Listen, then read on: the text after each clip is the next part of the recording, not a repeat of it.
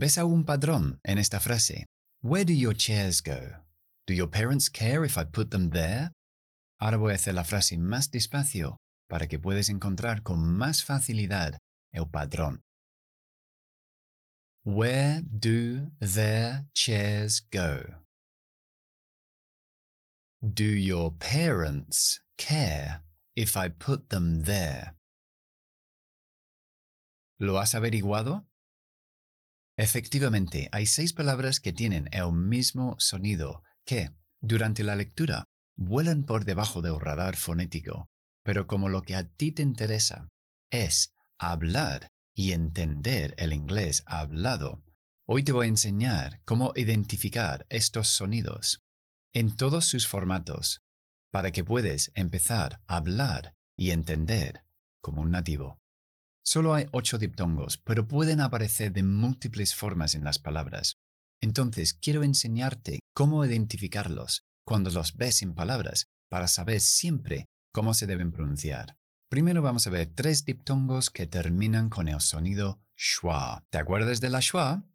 A, a. Empezamos con la i más la a, que es muy común en inglés. Ia, ia puede aparecer como ERE -E al final de una palabra, como por ejemplo aquí, here o mero, mía. Siempre hay excepciones cuando nos cae el W delante de todo lo que yo explico. Como en el verbo to be en pasado, en inglés, estuvieron o estuviste, que es were, con la schwa larga, no es el diptongo. Siempre encontramos algunas excepciones y este es uno de los gordos.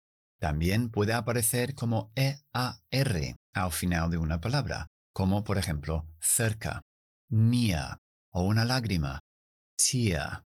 O incluso puede ser doble E, R, como por ejemplo chia.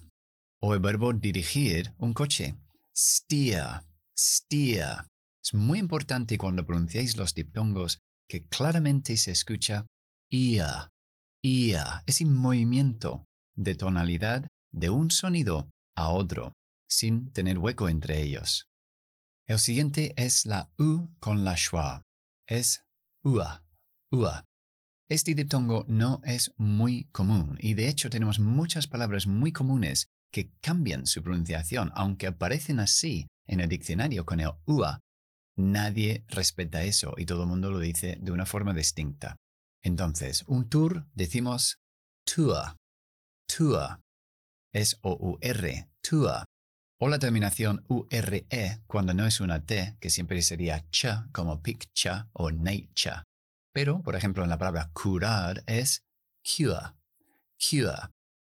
Y como excepción con la T, tenemos la palabra madurar, que es mature, mature. Bien, un par de palabras más. Tenemos durante, dure, during, during, ua, ua, during, o usualmente, usual, usual, ahí está, usually, usually, usually.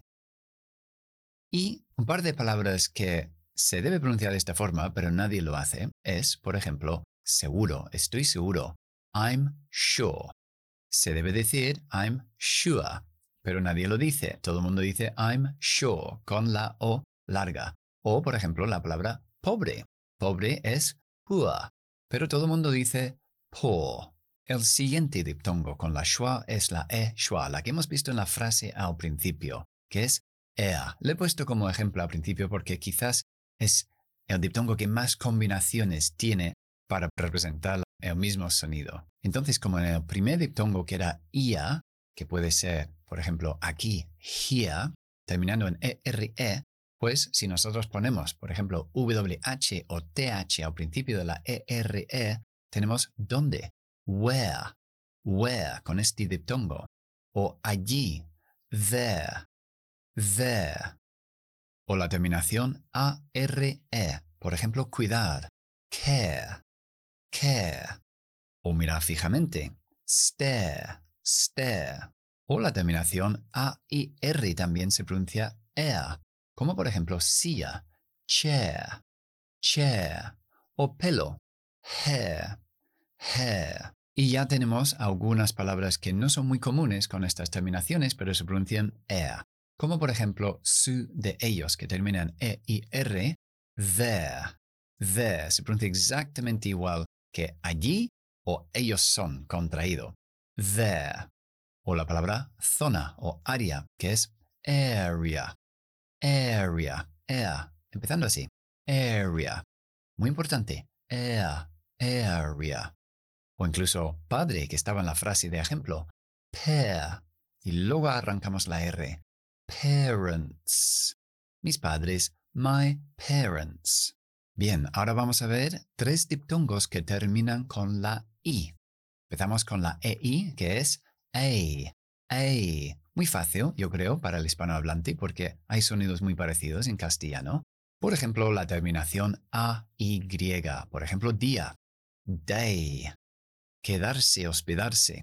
Stay. No lo confundas con el verbo estar, que mucha gente hace esa mezcla de decir stay, estar, pero no. Stay es quedarse, hospedarse. Y el verbo estar es el verbo to be. O jugar. Play. Play. Y no solamente puede ser A-Y, sino también E-Y. Por ejemplo, ellos. They. They. Pero es mucho menos común de esta forma. Uno de los tipos de sílabas es la E mágica, que hace que la vocal delante de la consonante que hay entre la E y la vocal se dice por su nombre. Y si esa letra es una A, la A del abecedario es A. Así que en la palabra, por ejemplo, hacer, make, pues ahí tenemos A, porque la E obliga a la A a pronunciarse por su nombre del abecedario. O por ejemplo, tarde, late, A consonante E. También la combinación E-A puede ser A. No es tan común porque tiene otras pronunciaciones como por ejemplo el pan, bread, que lo pronunciamos como una E solamente, pero también puede ser como la palabra genial, A, great, pero es mucho menos común así, great. O incluso E-I-G-H-T, el número 8, eight, eight. O cuando pronunciamos una sílaba abierta. Eso significa que la sílaba no tiene una consonante después, como la palabra able, capaz, que esta palabra able tiene dos sílabas, pero la A no tiene una consonante después porque la B pertenece a la siguiente sílaba. Así que decimos la A como lo abecedario. A. Able. El siguiente diptongo es la O más la I, que es OI, que siempre se escribe con O-I o O-Y. O-Y, como por ejemplo chico, boy, juguete, toy, O-I. Podemos tener, por ejemplo, aceite, oil, oil, o moneda, coin, coin, o el verbo enfadarse. Annoy no tiene por qué ser una palabra de una sílaba. Annoy. El siguiente de tongo es la A más la I. Es I. Tienes que abrir mucho aquí. I. I. El pronombre yo se pronuncia como la I en el abecedario, que es I. I. Fíjate cómo muevo la boca. I. Sílaba abierta puede ser una Y. My, porque nunca terminamos con la I. My, que es mi. O el verbo morir, die. Esa palabra termina con la I, pero ponemos una E porque no hay ninguna palabra que termina con la I en inglés. Die. Cualquier palabra de una sílaba que termina con consonante más Y siempre es I. Como por ejemplo, intentar. Try freír, fry. Seco, dry. La E mágica también hace que la I se pronuncie por su nombre. Entonces, por ejemplo, vida, life, life. O gustar, like. Todo lo que termina en I, N, D siempre es IND. Como por ejemplo la mente, mind, mind. O encontrar, find.